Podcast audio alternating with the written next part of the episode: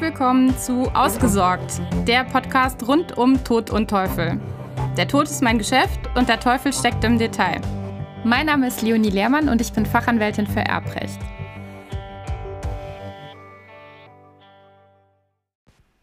Wer darf bei einem angeordneten Vermächtnis eigentlich welche Einnahmen behalten, beziehungsweise wer muss welche Kosten tragen? Das ist eine Frage, die sich sehr häufig im Zusammenhang insbesondere mit Grundstücksvermächtnissen stellt. Natürlich kann sich diese Frage aber auch bei anderen Vermächtnisarten stellen.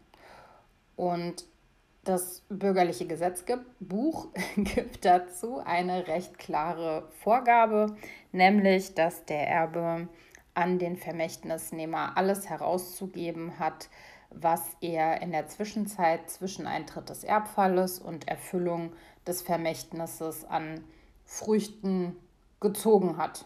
Also Früchte ist natürlich nicht wörtlich zu nehmen, wobei wäre jetzt irgendwas, was Früchte im eigentlichen Sprachgebrauch äh, abwirft, dann auch tatsächlich Gegeben als Vermächtnisgegenstand könnte das natürlich auch zur Herausgabe von Obststücken führen, aber das wird wohl eher unwahrscheinlich sein und selten vorkommen. Daher meint man natürlich in aller Regel damit sowas wie Mieteinnahmen. Und diese Mieteinnahmen sind dann entsprechend herauszugeben, auch für den Zeitraum ab Erbfall bis zur ähm, Übertragung der betreffenden Vermächtnis, des betreffenden Vermächtnisgegenstandes an den Vermächtnisnehmer.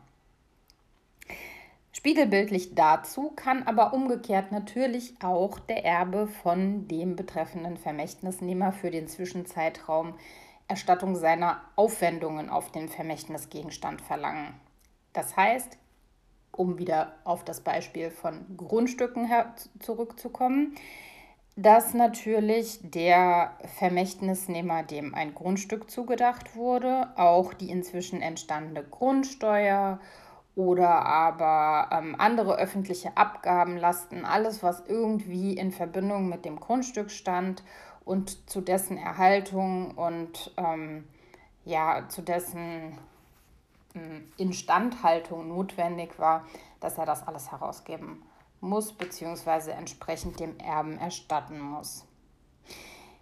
Jetzt könnte es theoretisch sein, dass zwischen diesen Zeitpunkten sehr viel Zeit vergeht und das dann wiederum mit Schwierigkeiten, zum Beispiel auch in steuerlicher Hinsicht einhergeht, weil es ja sein kann, dass der Erbe in der Zwischenzeit schon eine Einkommensteuererklärung abgegeben hat und abgeben musste und ähm, dann seine Mieteinnahmen zum Beispiel bereits versteuert hat im Rahmen seiner Einkommensteuer und die dann auf einmal wieder herausgeben soll, was natürlich äh, dann von der Abgrenzung her schwierig wird, weil gegenüber dem Finanzamt wird er es möglicherweise nicht mehr geltend machen können. Ähm, gegenüber dem Vermächtnisnehmer dann eigentlich ja auch nicht, weil dem muss er die Mieteinnahmen herausgeben, was natürlich dann in der Konsequenz für den Erben zu einer sehr ungünstigen und unbefriedigenden Situation führt.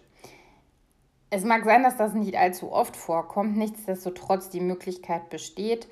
Und man könnte, wenn man einen solchen, eine solche Problematik gar nicht erst irgendwie säen möchte, aus Sicht des Erblassers bei Testamentserrichtung eben diesen Punkt berücksichtigen, dass von der gesetzlichen Vorgabe her alles, was in der Zwischenzeit zwischen Tod und dann Herausgabe des Vermächtnisses an Kosten angefallen ist und an Erträgen ähm, gezogen wurde, dass das entsprechend alles abzuwickeln ist und gegenzurechnen ist und könnte dann vielleicht, um die Situation gegebenenfalls zu vereinfachen, sagen, okay, bis zur Vermächtniserfüllung behält der Erbe alles, was er in der Zwischenzeit an äh, Aufwendungen, äh, Quatsch, hat die Aufwendungen zu tragen und behält umgekehrt die Einnahmen. So ähm, könnte man machen, ob das sinnvoll ist oder nicht, muss man im Einzelfall sich überlegen.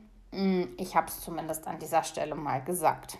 Aber um es nochmal festzuhalten, eindeutige gesetzliche Vorgabe ist, dass der Erbe alles herausgeben muss, was er in der Zwischenzeit erwirtschaftet hat aus dem ähm, Vermächtnisgegenstand und umgekehrt hat der Vermächtnisnehmer dem Erben seine Aufwendungen zu erstatten. Soweit, so gut. Damit wäre wieder eine weitere Frage aus den Tiefen des Erbrechts beantwortet. Ich hoffe, es hat dir gefallen bzw. hat dir weitergeholfen. Und ich würde mich wie immer sehr freuen, wenn du diesen Podcast empfiehlst und beim nächsten Mal wieder mit dabei bist.